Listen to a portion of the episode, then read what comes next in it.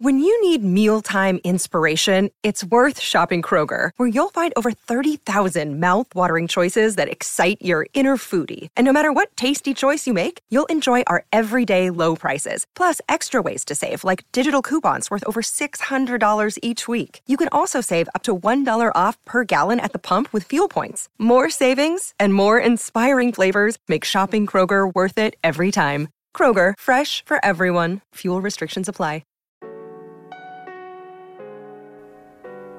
Hola a todos, soy Víctor Abarca y estás escuchando Expreso con Víctor, el podcast diario sobre tecnología, tecnología que importa y cultura digital. Y bien, hoy estamos de doble celebración en Expreso porque por un lado tenemos que celebrar que es festivo en Estados Unidos, lo cual pues oye, siempre está guay, que es esto que, llaman eh, Thanksgiving, o sea, el Día de Acción de Gracias. Todo como muy de película, ¿no? Es decir, yo me acuerdo de pues cuando era un chaval y vivía en España y veía las pelis estas de, de mm, los estadounidenses que hacían así, se reunía la familia alrededor del pavo, no sé qué tal, que, siempre pensaba, ¿será así como en las películas? Y efectivamente, es así muy como en las películas. Pero luego además también tenemos otra celebración, y es que Hoy es el episodio 200 de la tercera temporada de este podcast y lo vamos a celebrar con noticias sobre el próximo iPhone 15 y también las alternativas que los usuarios manejan para irse de Twitter o la sorprendente miniserie que ya está ya se está gestando, ¿vale? sobre la crisis de las criptomonedas y con un actor muy especial que es FTX.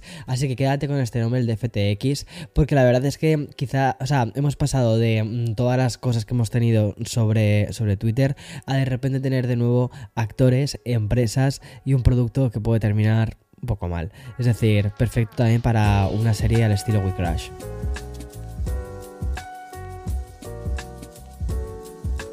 Bueno, es muy posible que ahora mismo estés entre, o sea, estés navegando entre notificaciones sobre descuentos del Black Friday y un montón de cosas de este estilo, pero ni siquiera en el Día de Acción de Gracias ni eh, los medios de comunicación y tampoco los expertos de tecnología pueden dejar de mirar eh, qué está sucediendo en Cupertino.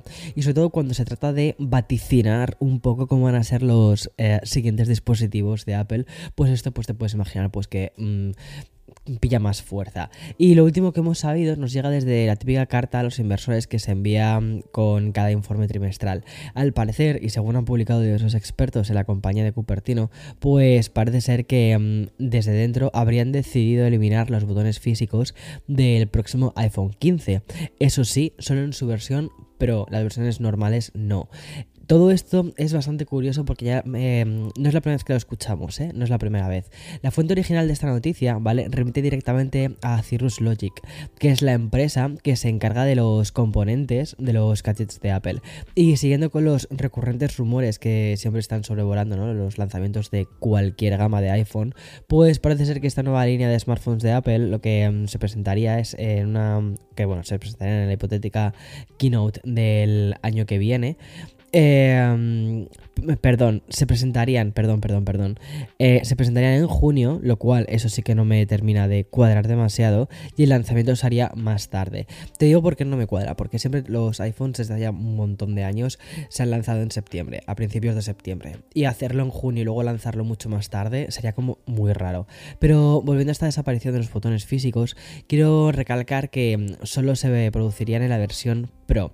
Y mm, los 15, mm, o sea, el iPhone 15 y el iPhone 15 Plus sí que vendrían con los botones físicos tal y como los hemos encontrado hasta ahora. Y mm, otra cosa es que también eh, estos, el modelo 15 y el 15 Plus, traerían también la gran revolución del 2022. Bueno, vamos, eh, la parte superior, ¿no? Que es la Dynamic Island. Que bueno, pues la verdad es que es curioso. Personalmente, y con el paso del tiempo, la verdad es que te terminas acostumbrado muchísimo a la Dynamic Island. A mí personalmente sí que me gusta que hay gente que dice que no, que no le termina de convencer y demás. A mí personalmente sí que me gusta. O sea, me parece que es una cosa interesante la que ha hecho. Em, Apple con, la parte superior del iPhone. Pero bueno, y luego, em, bueno, respecto al tema de los botones. ¿Tendría sentido? Tendría bastante sentido si me preguntas, Teo, porque ¿te acuerdas lo que sucedió con el. con. Eh, creo que fue el iPhone 6 y luego el 6S? El 6S, creo recordar que fue el primero, ¿vale?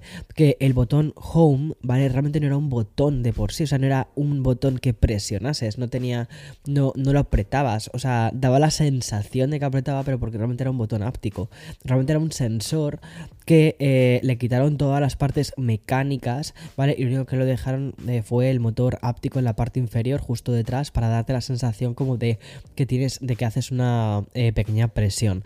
Pero el motivo por el que lo hicieron básicamente era porque quitando elementos mecánicos de los iPhone, lo que hacías era, o lo que hacían era em, evitar que este tipo de cosas se rompiese al final bueno, se te puede meter mierdecilla por los laterales, eh, se te ensucia más y todo eso, y eso puede hacer que se obstruyan estos botones y que por lo tanto dejen de funcionar. Y parece ser que efectivamente quitando estos botones de los iPhones pues estarían eliminando eh, tres posibles vías en las que eh, tu iPhone se puede estropear. Tres posibles porque son los tres botones que tenemos. El lateral que es para bloquear el teléfono y luego subir y bajar el volumen y ya está. Bueno, eh, continúo con más porque tras un pequeño descanso hoy toca hablar de nuevo de Twitter. Y aunque las aguas ya bajan un poquito revueltas, ¿vale? sobre todo por el, este río revuelto que ha creado el más que mm, el nuevo dueño pues no puede parar de generar polémicas y, menos cuando tiene una red social a su disposición. Y como te comenté hace unos cuantos episodios, una de las decisiones que parece haber tomado mm, Elon es la de devolver la cuenta de muchísimas personas que tenían sus cuentas suspendidas. Y cuando digo cuentas, obviamente me refiero a las personas conocidas, es decir, gente pues como Donald Trump. Y de hecho el pasado fin de semana ya publicó una encuesta a través de un tweet preguntando si la de Estados Unidos debía volver a Twitter. Y, ganó que sí, sí. O sea, dijeron, sí, sí, tiene que volver a, Twitter. Y en el día de ayer, el multimillonario volvió a lanzar otra encuesta con la siguiente pregunta. Y dijo así: Dijo, ¿debería Twitter ofrecer una amnistía general a las cuentas suspendidas siempre que no hayan infringido la ley o se hayan involucrado en spam atroz? Y de nuevo, pues volvió a ganar ese, ese sí, ¿vale? Eh, además que con un amplio margen. Es una, es una eh, pregunta muy siendo sinceros. Y más allá de esta especie de amnistía, también vamos conociendo un poco los planes de los que, con los que ya directamente incluso él mismo ha bautizado a esta nueva versión de Twitter, Twitter 2.0.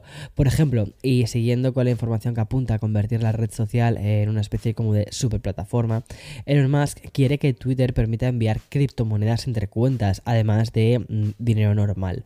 Y es que el nuevo dueño quiere que las criptos formen parte de la cultura y del negocio de Twitter. Así se lo han hecho saber a los empleados que quedan. Y las palabras textuales mm, que ha mandado Musk dice, dicen así, dicen, deberías poder enviar dinero fácilmente a cualquier persona en Twitter con un solo clic. El lado de los pagos probablemente será más valioso que todo el resto de Twitter combinado. Wow. O sea, es muy. O sea, está queriendo hacer un PayPal 2.0, ¿eh? Ya él hizo PayPal junto con otro socio y parece que con Twitter lo que quiere hacer es algo similar. Bueno, pues no dejamos del todo Twitter porque mm, hoy he leído una noticia en TechCrunch que mm, me ha llamado mucho la atención y por eso te, quiero, te la quería comentar. Y resulta que Hive, H-I-V-E, es una de las aplicaciones que se ofrece como alternativa a Twitter y ya ha alcanzado el millón de usuarios. Obviamente, la entrada de Elon em, ha hecho que muchísimos millones de usuarios eh, o sea, les ha alertado, ¿vale? Y haya hecho que se marchen. Pero lo que ha ocurrido los últimos días, sobre todo con Twitter Blue y el éxodo masivo de empleados, pues ya hizo, o sea, esto creo que ha sido como el catalizador para que muchísima gente empezase como loca a buscar alternativas. Además de plataformas de microblogging micro, eh, como Mastodon, Em, que es probablemente la aplicación que más usuarios está recibiendo que viene de Twitter. Pues existe también otra aplicación que también ha crecido mucho, como la que te estoy comentando antes, de Hive y también Counter Social. Pero con la de Hive, esta aplicación social se ha situado hoy en el top 20 en la tienda de aplicaciones de Estados Unidos y su aumento de interés se vieron multiplicados este último fin de semana tras la polémica con los empleados y luego el tema de la cuenta de Donald Trump. Esto parece que está haciendo que la gente se esté yendo de una red a otra. Y mm, para los que no conocen Hive, TechCrunch resume en muy pocas líneas de qué va esta red social. Y suena bastante interesante, sobre todo muy lógico. Dice así, dice que está muy enfocada a la generación Z y que Hive hace una combinación de conceptos. Es decir, mezcla ideas de redes sociales de todas las épocas, desde la mencionada Twitter a Instagram, pasando por algo que echamos mm, algo de, o sea, que echamos muy de menos, que es MySpace. Una función que permite a los usuarios de Hive agregar música a los perfiles. ¿Te acuerdas que hace mucho tiempo dijimos que eh, eh, se va a poder eh, agregar música dentro del perfil de Instagram. Bueno, pues ya no hay que esperar, en Hive ya lo tienen hecho esto. O sea, eso es muy, muy, muy, muy época MySpace, ¿eh? Y mm, otra cosa que parece bastante interesante también de Hive es que su timeline no es la función principal. Em, porque sí, o sea, esto funciona como una especie de feed principal, pero también hay comunidades temáticas, muy estilo Reddit, ¿vale? Y se dividen por ciencia, tecnología, coches, música, moda, mascotas, manualidades, libros, viajes, juegos, arte, gastronomía, o sea, es como o sea, junta varios conceptos. Junta Reddit, junta Twitter, junta Instagram, junta MySpace, o sea, un poco todo. Y ya por último hay que destacar que Hive evita los algoritmos de personalización a favor de un feed cronológico y que además no existe publicidad. Entonces dirás, ok. ¿Qué pasa entonces? Eh, como, como, como ganan dinero. O sea, pues básicamente los usuarios van pagando por desbloquear espacios adicionales que les permiten eh, mostrar más música o mostrar nuevas características. Y son precios que van desde los 99 centavos hasta el 1,99. Bueno, es bastante asequible, sinceramente, y creo que es una forma muy buena de tener tu propia red social mucho más amplia eh, en la que tú quizás pues no eres el producto final lo cual pues oye eso se agradece. Y ya voy a acabar con el episodio em, de acción de gracias con una noticia muy curiosa que aglutina la información tech y también de cultura digital. De aunque siempre decimos que los últimos 10 años de Facebook y su conversión a la meta merecen una secuela de la red social, eh, lo que ha ocurrido con Twitter también podría convertirse directamente en una serie de HBO. Y, em, pero lo que sí que va a tener es una adaptación, em, o sea, lo que sí que va a tener una adaptación a serie es la crisis de las criptomonedas. Hoy hemos conocido que el colapso de FTX se va a convertir en una miniserie para Amazon Prime Video.